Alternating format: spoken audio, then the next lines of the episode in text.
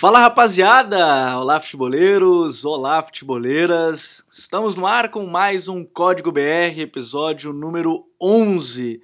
Pedimos já desculpa pelo último episódio não ter saído na semana passada, tivemos alguns afazeres, não conseguimos. Demos aquele velho migué na semana, adiamos o jogo e voltamos neste domingo, do dia 6 de dezembro, a gravação. Você pode estar ouvindo já na segunda-feira do dia 7, mas domingo, sempre mais ou menos perto da meia-noite, já vai estar no ar aí o código BR de número 11, que tem a força do Coach ID, que é o software para treinadores e clubes de excelência. O Futre é o representante oficial da Coach ID aqui no Brasil. Se você quiser mais informações, entre no contato com o e-mail comercial@futre.com.br. Venha fazer parte da nossa plataforma de conteúdo exclusivo, Futuri Club. Acesse apoia.se barra Futuri Conteúdo Comunidade de Relacionamento. Nessa semana tem um texto muito legal sobre o Tomás Pochettino, que é sobrinho do homem, hein? Sobrinho do Maurício Pochettino, tá indo muito bem lá no Tajeres, tá com 24 anos, mas vem se destacando bastante. É um jogador que pode sair aí para um cenário maior, quem sabe na Argentina, na América do Sul. E Futuri Pro, departamento de análise de mercado do Futuri, a 23 e a 24 rodada, a gente não pode citar os nomes por questões contratuais, mas teve atleta fazendo gol, dando assistência, atleta indicado pelo Futre e que está aí disputando Série A de Campeonato Brasileiro e sendo importante para o seu, seu clube. Futuri Pro Scouting, performance e inteligência aplicada ao jogo. Futuri Pro, seu time ganha mais jogos e gasta menos dinheiro. Hoje ele voltou, agora como jornalista oficialmente, já dá para dar parabéns direto no podcast, nosso novo jornalista, Caio Alves. Como é que tá, Caião? Bom te ter de volta. Nesse caso, a gente aceita o Miguel porque a gente sabe que era trabalho. No Myron a gente não aceita, por exemplo, entendeu? Fala, Gabi, fala, Coutinho. É, do, do Myron a gente já tá cansado de de saber que, que é chinelinho, né? Então é, é complicado falar. Mas passei um período fora, período longe aí para finalmente concluir o meu, a minha graduação, jornalista oficialmente. E agora saí do chinelinho, tô saí da lesão, tava lesionado, tava no DM, agora tô de volta. É, feliz de, de, de, estar de volta para falar de, de Campeonato Brasileiro. Rodada muito bacana, algumas mudanças. Da última vez que eu participei até é, era um campeonato completamente diferente, hoje já já é, é outro campeonato, então estou aqui para debater com vocês. É, o trabalho de conclusão de curso, famoso terceiro, é para considerar que é uma lesão de ligamento, seis meses fora. Para o cara estudar, focar e tudo, é quase a ligação, é a lesão ligamentar. E ele, que é o cara que não perde nenhum jogo, ele tá tipo o PP no Grêmio, que chegou a 22 partidas seguidas atuando. Rodrigo Coutinho, tudo bem, Coutinho? Fala, Gabriel, tudo bem contigo? Com o Caio também. Forte abraço, prazer estar com vocês mais uma vez, com a galera que ouve aí o Código BR toda semana.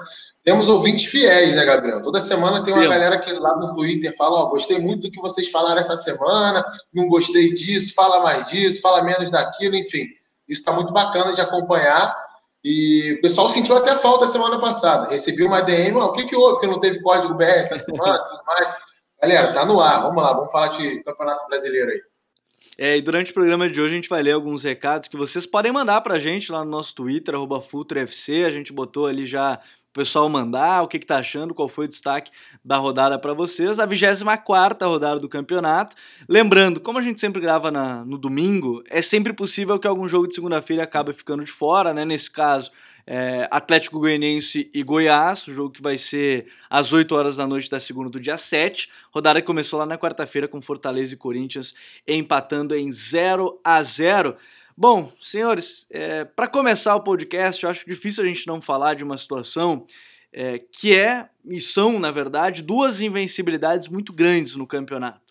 Uma é a do Grêmio, chegou a 16 na temporada, 16 jogos invictos, mas no Campeonato Brasileiro são 9 jogos, que é um número bastante considerável.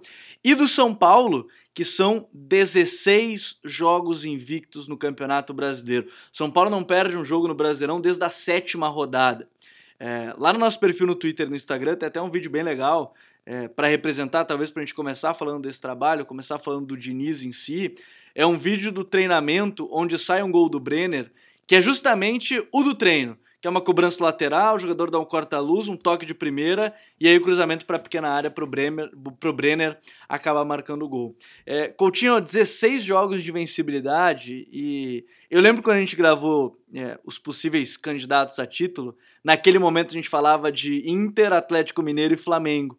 O Inter a gente já citou aqui, que se auto-sabotou, tem até a coluna do Coutinho lá no UOL sobre isso, sobre essa autossabotagem do Inter.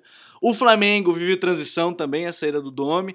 O Galo nessa rodada empatou, inclusive, com o Inter em 2 a 2 E o São Paulo, enquanto a gente está gravando, 47 pontos, um jogo a menos. Se vencer, abriria 7 para o Atlético Mineiro. É uma consolidação do Diniz, que também está na semi da Copa do Brasil, né, Coutinho? Sim, é, e é curioso a gente dizer o seguinte: é, é, quando a gente falou de Flamengo, Inter e Atlético como potenciais candidatos ao título, e naquele momento de fato eram, né? É, a gente citou os problemas que esses times tinham. Na época, o Inter tinha uma certa dificuldade para construir algumas jogadas contra times fechados. O Flamengo tinha problemas defensivos que até depois eles foram mais ainda evidenciados. E o Atlético Mineiro também. E, e ainda segue com esses problemas né, defensivos. O time do Atlético ainda não conseguiu se, se livrar disso. E o curioso é que nesse intervalo de tempo para hoje, que não faz tanto tempo assim, isso tem menos de dois meses, esse programa que a gente gravou falando isso. É, tem um mês e uma semana, um mês e duas semanas, mais ou menos. O código BR é muito efêmero, viu? O código Oi? BR é efêmero e rápido. Qualquer coisa pode é... mudar de uma gravação para outra. As verdades no Campeonato Brasileiro, elas, elas não duram muito mais do que uma semana. E, e isso até é bom para a gente também aprender e, e, nesse momento também seguir isso, né? Porque até um mês atrás, vamos falar a verdade, Grêmio e São Paulo têm grande invencibilidade. Hoje são os dois times que jogam o melhor futebol do Campeonato Brasileiro. Não tem dúvidas disso. Palmeiras fica um pouquinho atrás ali junto com o Atlético Mineiro, mas hoje São Paulo e Grêmio são os dois melhores times em desempenho do Campeonato Brasileiro. Mas até um mês atrás não era assim, né? Vamos combinar. Eram times muito irregulares. O Grêmio com muita posse de bola, mas com muita dificuldade ali perto da área adversária, né, de criar os mecanismos de movimentação coletivamente, e isso melhorou. É bom que a gente elogie aqui o Renato em cima disso. Critiquei bastante o Renato recentemente e hoje elogio em cima disso. É um time que cresceu nisso, ele trabalhou o time em cima disso. E não é à toa essa subida de produção e essa invencibilidade. E o São Paulo que tinha um outro problema. Nem via tanto a parte ofensiva, não era a parte defensiva. São Paulo tinha problemas de transição, né, problemas de defesa área. Isso melhorou bastante com algumas mexidas que ele fez no time. Como a entrada do Luan no meio-campo. É, o Luan hoje é titular do São Paulo. Acho que, não, acho que ninguém imagina o time do São Paulo hoje sem o Luan, né, numa sequência de jogos. A volta do Bruno Alves à defesa, eu acho que isso melhorou bastante também o time. E é claro, a fase que o Luciano e o Brenner estão vivendo no ataque. São dois jogadores que estão dando ao Diniz aquilo que sempre faltou nos times dele: potencial de colocar essa bola no fundo da rede. Eram equipes que tinham muito volume ofensivo, assim como o São Paulo já foi em alguns momentos da temporada, desde o ano passado também, mas que não conseguiam converter as chances de gol e até mais do que isso, às vezes não conseguiam criar tantas chances claras de gol. Ele conseguiu mexer nesses dois pontos ali. Gabriel Sara muito bem, Igor Gomes vem numa crescente também. Daniel Alves gastando a bola no meio campo, jogando muito, um dos melhores jogadores do Campeonato Brasileiro, sem dúvida. E hoje, é o que a gente tem hoje, dia 6 de dezembro, dia que a gente está gravando o programa dessa semana, após a 24 rodada, São Paulo e Grêmio são os melhores times do Campeonato Brasileiro, com toda certeza, Gabriel. E, e são dois estilos, né, Caio, que ao olho é, do torcedor, ele sempre é o estilo que mais agrada, né? O estilo que é um, são times que jogam com a bola, é, que gostam de ter ela, e, e, isso faz às vezes até vale e, e colocar, porque, por exemplo, nos mandaram uma das perguntas e, e, dentro das pautas, o Pablo Alberto, arroba underline Pablo Alberto, mandou assim, as consolidações do São Paulo e do Fluminense pelo campeonato G4. O Odair foi muito criticado num certo momento sobre isso, pela sua, pelo seu modelo de jogo e está aí competindo em mais um, um campeonato brasileiro. Mas eu quero seguir nesse ponto de São Paulo e Grêmio, que são, são ideias muito consolidadas e querendo ou não, né, Caio, por exemplo, no caso do Grêmio, o Grêmio tem tudo hoje que a gente cobra num, num, clube brasileiro, né? Continuidade, um treinador, são quatro anos aí do Renato. Tá chegando sempre, querendo ou não, são quatro semifinais seguidas de Libertadores, são três vezes seguidas quarto colocado do brasileiro. É, e agora se encontrou muito também através da figura do Jean-Pierre, né, Caião? Exato, acho que o, o, o jogador que fez tudo mudar, é, para mim, a, a, depois, o Grêmio, depois da trinca de, de jovens jogadores no meio campo, que é o Darlan, o Matheus e o, e o Jean, virou praticamente outro time, um time que, que controla melhor, mais e melhor o jogo, mas acho que o Jean Pierre, ele, ele configura todo o, o, o, o ataque do Grêmio, porque ele era justamente, ele é justamente o jogador que que, que dava essa verticalidade pro tinha tra, traz essa criatividade que faltava para o Grêmio muitas das vezes. Coutinho mencionou bem é, que é, o Grêmio era o time quando é, é, não praticava o jogo direto com, com, com, a presença do Diego Souza, fazia algumas vezes muito disso, de procurar muito ele quando o jogo estava bem fechado, quando o adversário se fechava bem. É, quando tinha posse, quando buscava sair pelo chão, faltava justamente essa criatividade, achar o, o Diego Souza, o, o PP pelo chão, é, e, e, não só dar protagonismo para pro, os pontas, né, que, que, tinha muito disso. Então, o, depois que o Jean-Pierre entrou, é, e, e, principalmente, mais do que entrar, é, é, é, ter regularidade, agora não, não jogou muito também pela lesão que ele teve durante a semana, é, que está se recuperando, mas é, com essa regularidade, essa entrada dele, trouxe esse quê de de não, não sei se dá para usar a palavra magia, mas enfim, a criatividade mesmo de, de, de ver o jogo que, que ninguém vê, ou que pouca, poucos jogadores veem e conseguem é, trazer. E, e, e, o Grêmio é isso, cara. O, a minha crítica em relação ao Renato é que é, muitas das vezes ele, quando, quando questionado, principalmente nas, nas entrevistas, ele falava como se o Grêmio continuasse sendo o melhor time do Brasil, ou que, que quando quisesse melhorar, né, mas a gente via que, que não era assim, como o Coutinho falou, até pouco, até três semanas, quatro semanas atrás, o, o Grêmio não, não era. Quatro semanas não, mas vai, um mês, dois meses, não era o melhor time do Brasil, juntamente, juntamente com o São Paulo. Então, ele falava como se, se a qualquer momento é, estalasse o dedo e, e, e, começasse a praticar um bom futebol. Mas acho que graças ao Jean-Pierre é, e a entrada do, do Darlan também, pôde ajudar o, o Matheus Henrique e também desafogar um pouquinho o PP, que muitas das vezes ele ele estava sendo estava mais ou menos emulando o que o Everton era, então muitas das vezes ano passado a gente viu um Grêmio que é, apresentava dificuldade contra times mais reativos, contra time que, que fechava mais o bloco, e era bola no, no Everton e, e, vamos ver no que dá. E, e, ninguém parava o Everton porque a fase dele era absurda e, e dava certo, mas com a saída do Everton, a gente viu que é, é, começou a ficar mais, mais evidente essa dificuldade. E o PP, pela, pela idade, pela pouca experiência, ao contrário do, do Everton no time do Grêmio, não às vezes não, não, não correspondia com, com esse protagonismo que, que era dado para ele. Então, a entrada do, do Darlan, principalmente do Jean-Pierre, conseguiu é, desafogar um pouquinho o ataque e trazer essa, essa criatividade. É, e ainda tem, se a gente pegar exemplo, tem jogador para voltar ainda, né? O Kahneman com algumas dores musculares. O Alisson está algum tempo fora e era uma peça importante ali pelo, pelo lado direito. Mas, de uma certa forma, o, o Coutinho, é interessante que, e aí eu cito de novo, o Caio citou os garotos da base no Grêmio, dá para citar no São Paulo que a gente fala de um time que o planejamento e a folha salarial é super alta e quem está decidindo a favor do clube é a garotada. Gabriel Sara, Brenner, que o Brenner que, enfim, já está há quase três anos no profissional já, mas agora começou a jogar, o Diego Costa, é, enfim, o Igor Gomes, o Igor Vinícius, essa garotada que, que mostra o planejamento de São Paulo era de um time caro, mas são os garotos que estão jogando com o Diniz, né? É, isso é uma, uma grande lição, né, que tem que ser seguida não só para o São Paulo, a gente está falando de Grêmio também, quando a gente fala do meio campo do Grêmio, aí o Caio citou esse trio, até cheguei a escrever uma coluna UOL também sobre isso há algum tempo atrás. É claro que quando o Michael for tiver bem, ele vai ser titular, ele é o dono do time do Grêmio, né? não tem como ele ser reserva.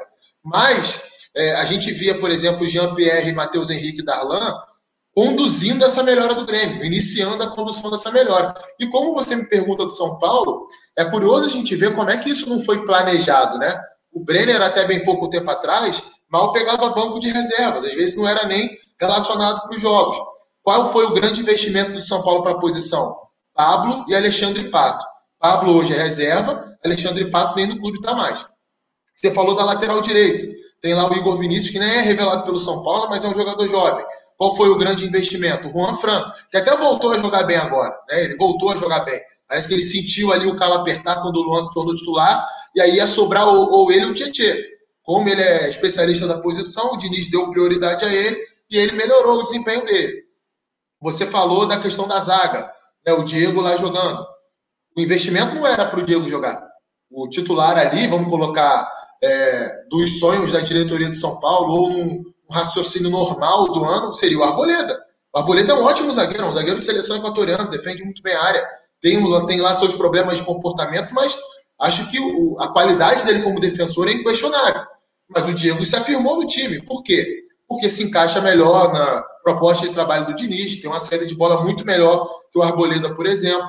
O Brenner no ataque, como eu falei anteriormente, é um jogador que é impressionante a capacidade que ele tem de posicionamento para finalizar. Ele posiciona o corpo dele de uma forma que ele vai ter uma facilidade muito grande quando a bola chegar para ele dar o tapa de primeiro e fazer o gol. E sem contar a própria eficiência que ele tem na finalização dele. O Gabriel Sara no meio-campo, né, há pouco tempo atrás, também não era nem relacionado. Estava é, lá entre vários outros jogadores ali da posição e não era titular. Você pegava outros caras ali que, que tinham mais espaço no meio campo. Então, dá muito mérito do Diniz também, né? Porque é um cara que. O treinador para conseguir melhorar jogador, né? Ele, é, os últimos trabalhos dele são, são muito fortes em cima disso. Eu nem acho ele faça um grande trabalho do ponto de vista tático, não. Eu, com todo respeito ao trabalho dele, eu acho que taticamente ele é um cara corajoso, é um cara que busca fazer o time jogar ofensivamente, mas a, o principal traço do trabalho dele que eu vejo é aprimorar a qualidade do jogador e, mais ainda, é, condicionar o jogador a sempre buscar uma jogada mais corajosa, a tentar mesmo jogar. É, viralizou recentemente um vídeo dele na beira do gramado, falando: se errar, F, dane-se, né, em outras palavras. Eu quero que vocês tentem a jogada. Preciso que vocês tentem a jogada. E qual o treinador brasileiro que faz isso? Poucos, né? Vamos combinar. A maioria aí, ó, apertou, dá chute para frente. E ele não faz isso. É, ele já, já, já, já, já traz uma outra realidade. Estou dizendo aqui que é a forma certa de se jogar futebol. Não é. Mas é a ideia que ele acredita e ele tem feito os jogadores do São Paulo é, acreditarem, que é o grande mérito do treinador, né? Se você pega qualquer entrevista de, de treinadores aí de sucesso, eles sempre falam sobre isso. Olha, eu posso ter uma puta ideia, eu posso ter a melhor ideia do mundo. Se os caras não comprarem a minha ideia e não colocarem em prática, eu vou ser simplesmente um treinador com uma grande ideia. Meu time não vai fazer aquilo que, que tem que fazer, que eu preciso que faça, que os jogadores acreditem nisso. Então, essa questão da base, da garotada ganhando espaço, é muito mérito do Diniz. É, eu, eu, é, num comparativo do Grêmio com o São Paulo, eu até vejo um mérito maior do, do, do Diniz em cima disso, dando espaço aos garotos, motivando a melhora deles do que do próprio Renato. Porque o Renato ele demora um pouquinho para lançar e só lança quando ele tem muita segurança que o cara vai dar resposta para ele. É, esse é, um, esse é um ponto interessante, porque querendo ou não, a gente está falando de times que os grandes expoentes são esses jovens, né? PP, Matheus Henrique, o Gabriel Sara, o Brenner, é, enfim, é, aí é o Jean-Pierre, enfim, a gente, a gente vê esses exponenciais nessa, nessa garotada. Foram algumas perguntas, inclusive, né? O Sérgio Ruber disse que tá, não perde um podcast, por exemplo, diz que esse ano o Grêmio parou de poupar todo o time titular de uma só vez e entrou, de, de é, e entrou no G4. Esse acho que é um ponto interessante. O Smack mandou pra gente sobre a, as mudanças que a gente enxergava, se ainda dava para sonhar com título. Não sei se sonhar com título, mas é que o campeonato tá tão embolado nesse momento que não dá para descartar. O Grêmio tem um jogo a menos, para quem não sabe ainda quando a gente tá gravando, tem 23, é um jogo contra o Flamengo, então é um jogo mais, mais complicado, mas são perguntas que, que as pessoas mandam. E dentro dessa ideia, eu, eu quero ir mais adiante é, para passar e poder falar de outros temas, senhores, que é, e depois a gente vai falar do clássico ainda Santos e Palmeiras, que também foi um bom jogo, empate em 2 a 2 que é justamente essa questão de briga lá na parte de cima da tabela. A gente teve um jogo interessante, que foi o Ceará e Bahia, 2 a 0 para o Ceará fora de casa, é, em que a gente pôde acompanhar e o, o Ceará ele se livra daquela situação que muita gente imaginava no início, a 32 pontos, nono colocado, já está aí a, a, uma distância razoável do Vasco, que hoje é o 17. O Bahia do Mano tá melhor no mata-mata do que nos pontos corridos, ô Caio, e, e parece que para essa, essa competição até poupou alguns atletas porque tá pensando na, na, na Copa Sul-Americana, onde o Mano a gente sabe, né? Mata-mata ele, ele conhece muito bem, né? Exato, eu ia falar sobre isso. É, a gente, a gente não, quem conhece o Mano sabe que, que pelo menos nos últimos anos ele meio que virou especialista em, em torneios de tiro curto, como foi com o Cruzeiro na Copa do Brasil, enfim. É, e aí parece que é o que ele está tentando no Bahia. Ele está tentando, não sei se garantir o cargo, né? Porque eu também não, não, não gosto de ficar colocando essa pressão, mas pelo menos para desafogar um pouquinho essa pressão, para dar um pouquinho mais de confiança para o elenco. E, e, a gente vê um muito, justamente por isso, um time pouco mais competitivo nessa, nessa Sul-Americana, é, também com, com os jogadores que, que ele vê como titular. É, só que chega num ponto que eu acho que ele tem que também dar importância para o brasileiro. Eu entendo que, que ele tem que garantir o, é, a, a, vaga, a classificação na, na Sul-Americana, o fez contra o, União de, de Santa Fé, mas no brasileiro, e principalmente levando em consideração essa última partida contra o Bahia, é, foi complicado. Foi um jogo difícil, é, principalmente por parte do Bahia. O Ceará, ele, ele, ele jogou o jogo dele, ele, ele é o, é um time padronizado. Eu, costumo dizer, eu estava falando essa semana que o, o Ceará, é, quem vê na tabela pode não, não levar muito em consideração isso, mas é um dos times mais difíceis de, difíceis de enfrentar nesse campeonato. Justamente porque é um time que sabe o, o as ideias do treinador, tem a cara do Guto, de fato. Então, é, e, e, quando precisa, é, é, eu vejo o Ceará jogando melhor quando, quando quer ser mais reativo, quando é para trabalhar com a bola, tem um pouco mais de dificuldade, foi o que a gente viu justamente contra o Bahia. O Bahia entregou mais a bola. Eu não sei se por estratégia ou se, se porque o Ceará conseguiu se impor. Eu acho que foi pela estratégia. O Bahia realmente tentou se fechar mais, é, deixar o, o, Ceará com mais dificuldade na partida. Mas quando o Bahia precisou jogar, quando o Ceará também entregou a bola para ver se conseguia sair nos contra-ataques, teve dificuldade. O, o Rodriguinho, se, se, ele não está em um bom dia o Bahia dificilmente consegue arranjar alguma coisa. É, então, justamente, a gente está vendo ainda mais liberdade para o Rodriguinho, o Mano Menezes dando. É, mais difícil, foi, foi um jogo complicado, o Bahia muitas das vezes buscando um jogo mais direto, é, tanto é que, que teve um número elevado de, de cruzamento, até anotei aqui, acho que foram foram teve 18% de, de aproveitamento nos, nos, nos cruzamentos, então dá para ver a dificuldade é, de um time que jogou muito a bola na área, tentou muito jogo direto, mas pouco conseguiu. Então, acho que, de fato, é um time mais competitivo na, na nos, nos, torneios de tiro curto, mas para o Campeonato Brasileiro precisa abrir o olho, porque se, se engatar mais uma sequência difícil, como a gente estava vendo na, é, no início do trabalho do Mano, é, é, vai, vai começar a brigar contra o rebaixamento, e aí é difícil de, de fugir é, querendo ou não, hoje são quatro pontos né, do, da equipe do Vasco, 28 tem o Bahia, tem 24 o, o Vasco da Gama. Uma coisa que me chamou a atenção é que sempre que o, o, Bahia, talvez nesse jogo, em outras partidas menos, porque dessa vez, por exemplo, não tinha o Gilberto, era o Gabriel Novaes lá na frente, tentando segurar esse jogo, e, e foi difícil porque o Luiz Otávio e o Thiago Pagnussá foram bem. É, o Léo Chu me chamou muita atenção, porque ele era quase um segundo lateral esquerdo no jogo. O Nino Paraíba não conseguiu jogar. Ele, ele, fech... ele, é, ele, ele, ele sustentou a linha de 5 praticamente o jogo todo, né?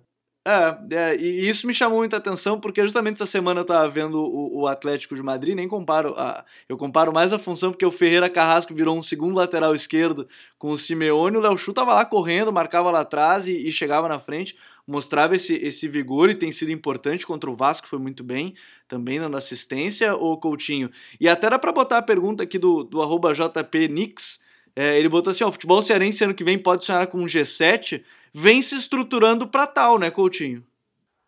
Olha, é...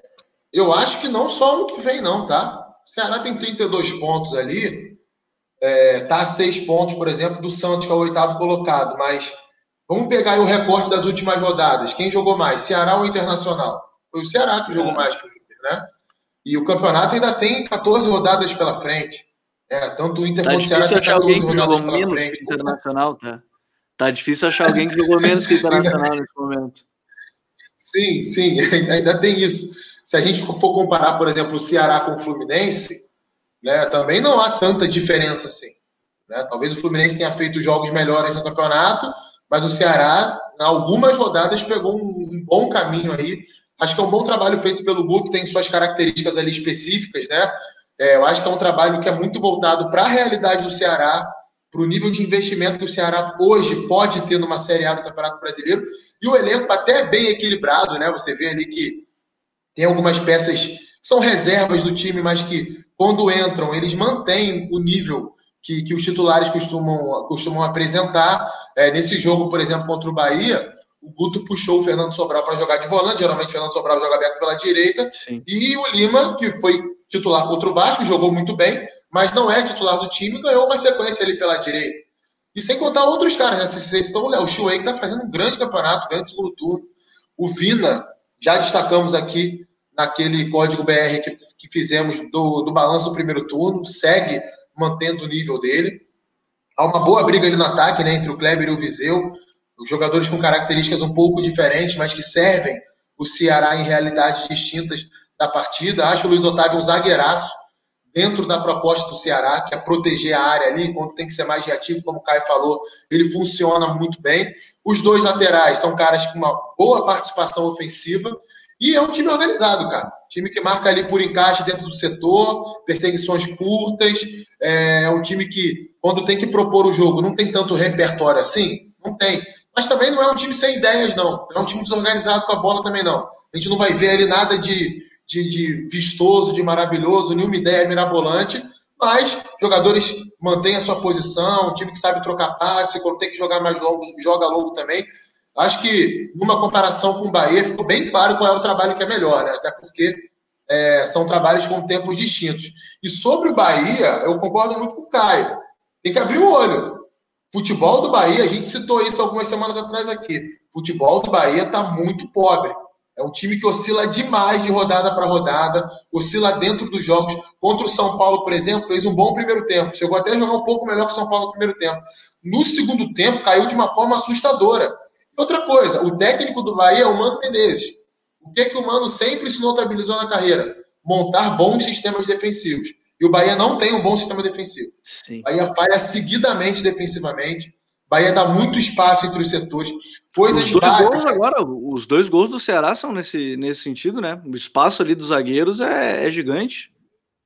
O segundo gol do São Paulo contra o Bahia é um negócio assustador. A liberdade que o Luciano tem de finalizar da entrada da área o espaço entre volantes e zagueiros, coisas que a gente nunca viu nos times do Mano Menezes. E tá entrando nessa onda de poupar do Brasileirão para jogar a Sul-Americana, sem querer jogar água no show o torcedor do Bahia, o nível de enfrentamento dos adversários da Sul-Americana tem sido muito baixo. Os times que o Bahia enfrentou na Sul-Americana são times muito frágeis. São times que estão bem abaixo do Bahia tecnicamente. É, o Bahia até teve alguma dificuldade com esses times. Ah, então agora é que o buraco vai começar a ficar um pouco mais embaixo. Né? O nível de enfrentamento sobe mais um pouquinho. E aí, qual é a prioridade do time? É se manter na Série A do Campeonato Brasileiro ou ganhar a Sul-Americana? Será que esse futebol que o time está jogando é palpável para ganhar a Sul-Americana? Tudo bem, é um torneio eliminatório. Mano Menezes já mostrou que é bom nisso, né? Ganhou duas Copas do Brasil aí com o Cruzeiro sem jogar um grande futebol assim né? Até sem merecer, vamos falar a verdade, teve Copa do Brasil que ganhou sem jogar melhor que o adversário na final, tá? Mas eu acho que a realidade hoje é diferente. Eu, sinceramente, vejo com muita preocupação a realidade do Bahia. Falei sobre isso aqui algumas semanas atrás, mantenho minha posição. Não vejo o time crescer, não vejo o time evoluir. Ofensivamente tem problemas, defensivamente tem problemas. E essa questão de ficar poupando no Brasileirão para jogar Sul-Americana, acho que a situação do time não, está permitindo muito isso, não. E mais uma situação ainda, ainda desse confronto, eu acho que é bem isso. Né? O Bahia tem que ficar ligado nessa situação. É, é eu lembro quando a gente gravou o podcast, o, o, o Coutinho, eu, você e o Calvin, que era sobre os melhores do Brasileirão e a gente fez uma dor de não colocar o Vina e, e, ele tá aí, desempenhando, indo bem. E teve torcedor que cobrou e a gente falou: calma, calma, que foi com muita dor que a gente não colocou tá querendo brigar para ficar na seleção agora do, do campeonato. O, o Vina, que chegou a 18 gols na temporada, é um número bastante expressivo, 8 no, no Campeonato Brasileiro, mas é, a gente vai acompanhar mais de perto aí o Ceará, que hoje é nono colocado, tem 32 pontos, está a 6 do Santos, que é o oitavo, junto com o Palmeiras, que são, que são justamente os times para a gente fechar o episódio dessa semana, com um clássico bem movimentado, um 2 a 2 O Palmeiras também com essa situação, né? Assim como o Grêmio, são os únicos dois times com as três competições que está disputando, na verdade, a, a, as três competições. E aí a gente viu até, por exemplo, o. E aí, no caso, não era o Abel Ferreira que estava na Casa Mata, mas o, o Emerson Santos teve que jogar de volante, algumas alterações que tiveram que ser feitas, Caio, e, e, e, um jogo bastante movimentado, com o Marinho sendo decisivo, esse sim brigando para ser talvez o melhor jogador do campeonato, num campeonato que a gente não tem é, é, tantos jogadores de destaque, o Marinho está indo muito bem, rodada após rodada, o Thiago Galhardo, por exemplo, caiu, decaiu muito depois da saída do Eduardo Cudê, foi um jogo bastante movimentado esse, esse Santos e Palmeiras, né, Caio? Foi de fato, você mencionou o Marinho, eu, a gente corre o risco de, de pagar língua, porque né, Brasil, futebol brasileiro tem muito disso. Até pouco tempo, Thiago Galhardo estava voando, mas eu acho que hoje o, o, Marinho é o melhor jogador do, do futebol brasileiro. Tá num nível absurdo, é, é um nível que, que, que você dá a bola para ele, ele consegue tirar alguma coisa, seja assistência, é gol, que colocar o, o cara na cara do gol, enfim, é, é, tá absurdo o nível dele. E o Soteudo voltou a jogar muito bem durante o, o, enquanto esteve no, na partida. Eu acho que, que no primeiro tempo o Santos foi um pouco melhor na partida, é, conseguiu, é, de acordo com a estratégia que era de, de pressionar lá na frente com muitos homens, sempre com aqueles encaixes loucos do Cuca, é, com muitos homens no, no, no portador, conseguiu é, jogar bem o primeiro tempo, deu, deu, deu sufoco no, no Palmeiras. O Palmeiras é, conseguiu equilibrar um pouquinho a partida no segundo tempo, mas é isso. Eu acho que os jogadores, a gente tá, tá, tá vendo no, no Palmeiras um exemplo claro de como, como, como um time funciona quando os jogadores compram a ideia do treinador. O Abel, é, tanto no, no, no PAOC, principalmente aqui no Brasil, é, lendo, estudando sobre ele, dá para ver que, que ele entende muito, ele, ele, ele valoriza muito a questão do, da gestão de grupo, e ele já chegou já, já, já falando sobre isso, já valorizando os caras que estavam lá, é, os jogadores que principalmente não estavam jogando bem, como o Zé Rafael, o, o Veiga que estava crescendo e aí continuou mantendo esse nível. O Lucas Lima, que, que acho que desde que ele chegou no Palmeiras, em questão de regularidade, é a melhor fase dele. Parece até que desembarcou junto com o Abel, né, no Palmeiras. Exato, é outro, é outro jogador, tá, tá jogando muito, tá, tá sendo muito importante pro Palmeiras. É, em, em, ambas as fases de jogo, né? Porque às vezes a gente viu um Lucas Lima que, que fazia gol, que dava assistência, é, dava muitos passos importantes na, na partida, mas que defensivamente deixava a desejar.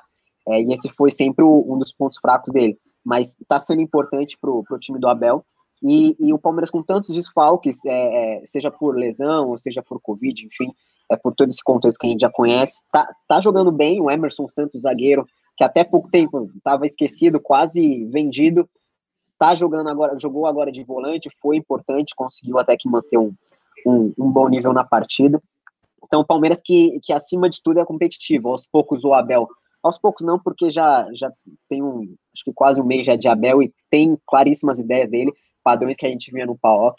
É um time bastante é, funcional, que, de, muita movimentação e, e que, que valoriza muito a característica mesmo dos jogadores para potencializar os caras que, que são importantes no, no, no terço ofensivo.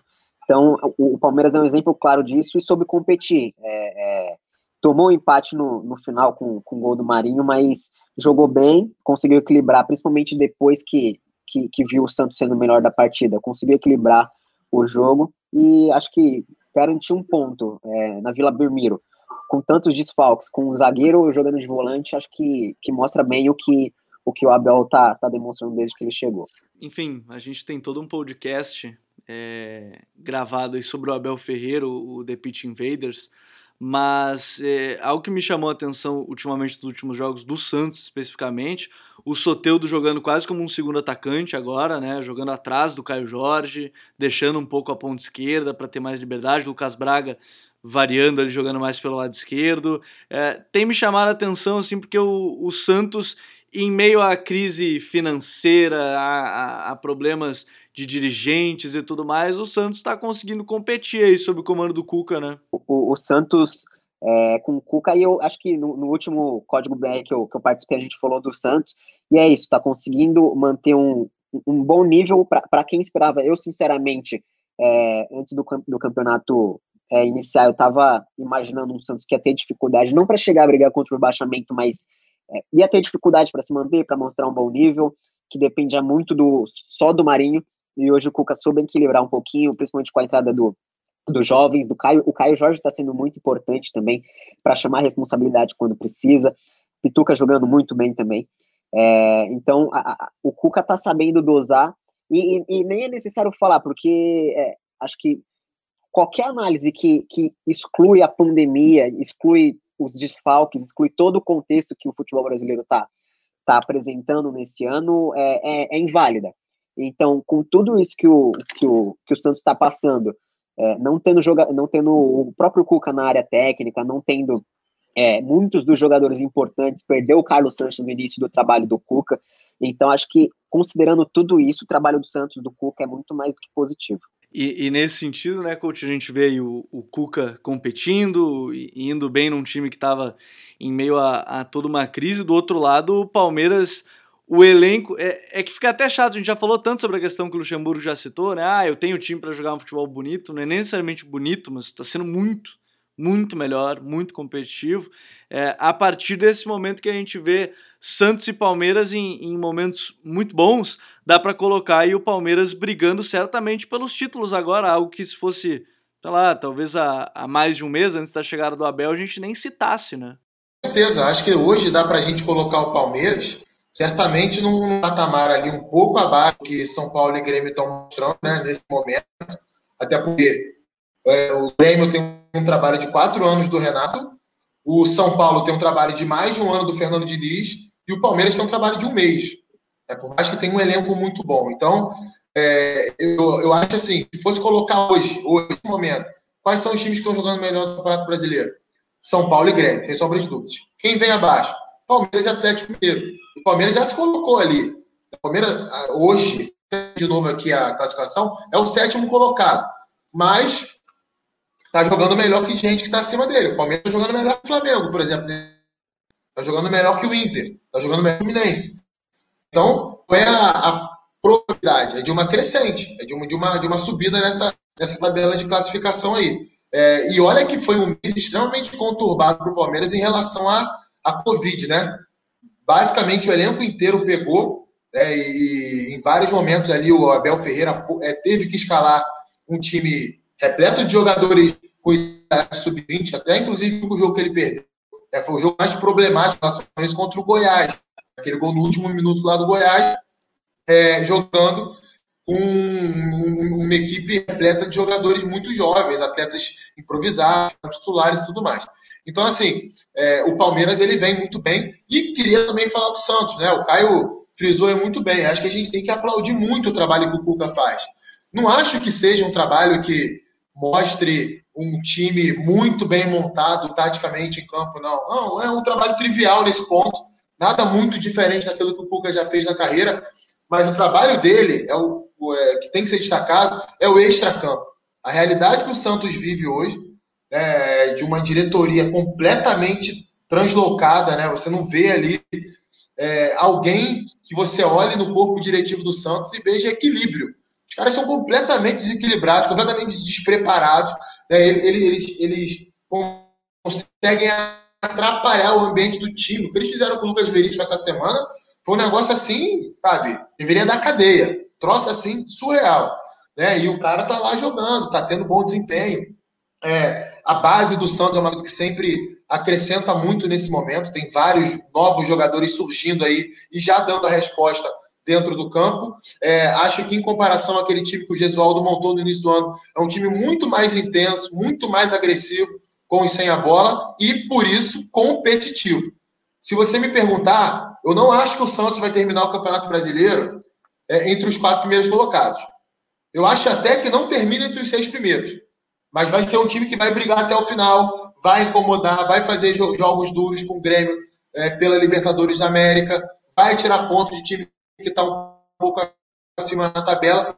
É, perdeu jogadores importantes do ano. Chegou a falar essa semana que o, o Cuca era o presidente do Santos. Era como, agora como se fosse o presidente do clube. Por quê? Porque ele consegue controlar esse ambiente, ele consegue fazer com que o time é, se blinde um pouco dessa questão da péssima gestão que o clube tem e os jogadores dão a resposta dentro de campo.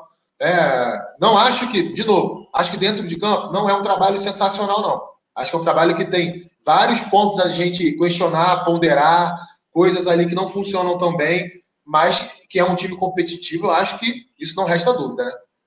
Eu acho que. O Gabriel, só para só para pontuar rapidinho, a gente estava tava falando de, do, do Santos e, e da, dos desfalques, e aí eu estava lembrando aqui, acho que um, uma questão a, a se considerar também para um futuro talvez próximo, que eu acho que inevitavelmente, infelizmente, vai acontecer, é, mais surtos de, de Covid no, no futebol brasileiro. E dois times que tiveram alguns jogadores infectados, mas não teve surto de fato, como a gente viu em Palmeiras, em Santos, é Grêmio e São Paulo. Então, é necessário tomar cuidado, porque é, são dois times que, que não dispõem de. Tem, tem dois times bons, times titulares bons, que competem, a gente está vendo semanalmente, mas que não têm elencos tão grandes e que não. Os reservas não, não são substitutos à altura. Então, caso tenha é, surto de Covid, a gente vai ter outra reviravolta, muito provavelmente, é, porque é difícil manter, a gente sabe, a gente está vendo isso é, a cada semana, então tem que ficar de olho nisso, porque se acontecer, vai, vai mudar novamente o panorama do campeonato. É, isso, isso precisa ser citado. É, tomara que de fato não aconteça, mas venha acontecendo, acho que é importante.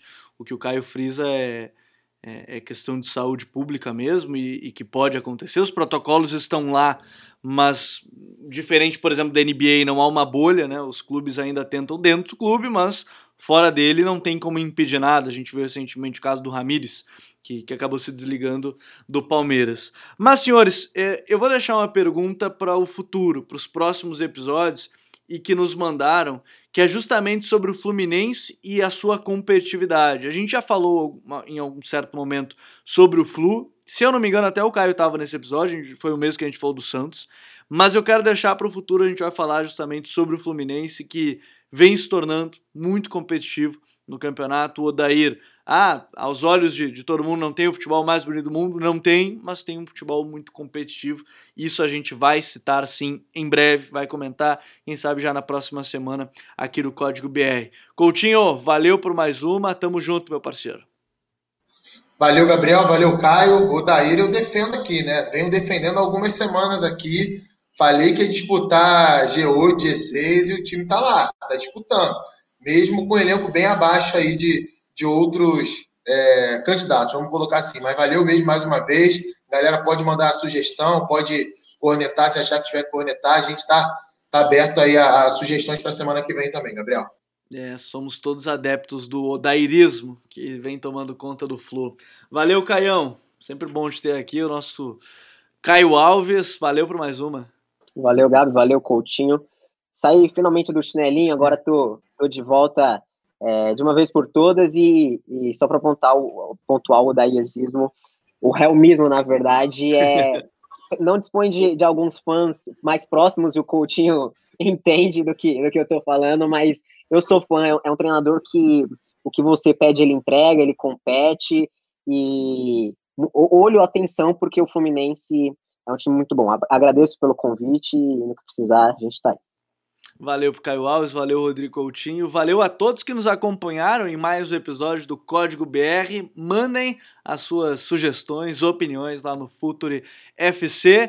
E para quem quiser conhecer mais o trabalho do Futuri Pro, eu já avisei. Tem jogador da Série A que está fazendo gol e dando assistência, foi indicado pelo nosso departamento de scouting e análise. Além disso, venha fazer parte do Futuri Club, nosso, nossa comunidade com muito conteúdo exclusivo por apenas 12 reais mensais. Um grande abraço e até a próxima. Tchau!